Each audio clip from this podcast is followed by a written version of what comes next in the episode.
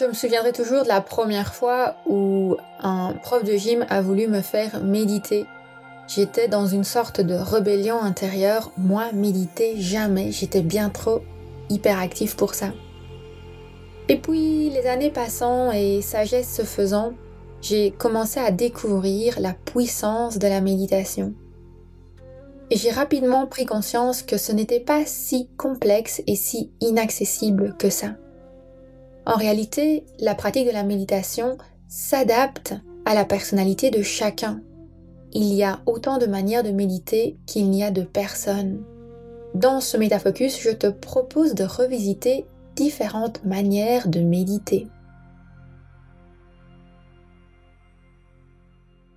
Et donc finalement, la méditation, je l'ai vraiment développée comme une pratique pour pouvoir étirer mon cerveau, l'oxygéner, lui permettre en fait de se reposer et d'une certaine façon d'être encore plus performant dans différentes situations, notamment les situations pour lesquelles j'avais des conflits.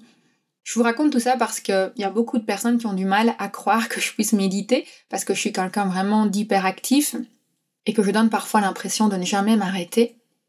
Et peut-être que si vous êtes comme moi, vous avez aussi ce sentiment-là que pour vous, c'est très très difficile de vous arrêter.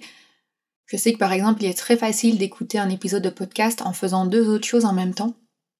C'est d'ailleurs pour ça que j'aime tellement les podcasts.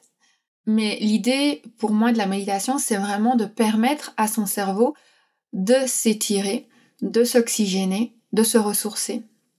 Et pour moi, c'est vital.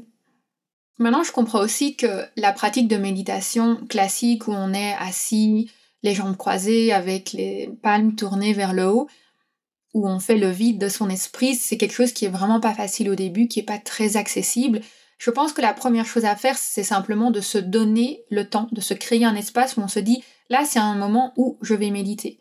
Je sais pas si ça va fonctionner, je sais pas si ça va bien marcher, mais en tout cas, je médite. Et donc pour moi, c'était, je me lève, je m'assieds sur le bord de mon lit, je mets une musique avec un petit timer, je prenais des petites méditations sur Insight Timer, et voilà, je me posais. Et il y avait des jours matins où ça fonctionnait super bien, d'autres où ça fonctionnait pas trop, mais en même temps, je faisais cet effort, j'ai créé cet espace-temps dans mon quotidien pour au moins essayer. Et en fait, ce qui est intéressant, c'est que les moments où on n'arrive pas à méditer, c'est les moments où on en a encore le plus besoin. Parce que les moments où votre cerveau est tellement actif dans tous les sens et qu'il veut pas se taire, en fait, c'est la preuve qu'il y a une agitation à travailler. Donc dans ces moments-là, vous pouvez soit vous dire, bah, vous insistez, vous essayez encore plus longtemps, ou alors vous testez une autre pratique qui amène à des états similaires à la méditation. Ça peut être par exemple tout simplement le fait d'aller marcher, le fait de dessiner, peut-être le fait de cuisiner, de cuisiner dans le calme, dans le silence, de vraiment se connecter à des petites choses. Pour moi aussi, par exemple, aller jardiner, Parfois, ça me fait énormément de bien. Je me dis, bon, qu'est-ce que je fais? J'ai besoin de calmer mon esprit, mais j'ai envie de rester physiquement active au niveau de mon corps, et donc je vais simplement aller arracher des mauvaises herbes, balayer des feuilles, ranger du bois aussi. Ranger du bois, c'est incroyable ce que ça peut permettre d'être dans un état méditatif. Je vous raconte tout ça parce que pour moi, la méditation et le pouvoir de la méditation pour nous ressourcer, en fait, il va bien au-delà de simplement le fait de se poser et d'essayer de vider notre esprit et de ne penser à rien. La méditation, c'est avant tout un outil qui nous permet de, un, prendre conscience qu'il y a un problème et que notre cerveau a besoin de faire une pause et que cette pause, elle peut prendre n'importe quelle forme pour autant qu'on ait véritablement la volonté de se dire, ok, je fais une pause.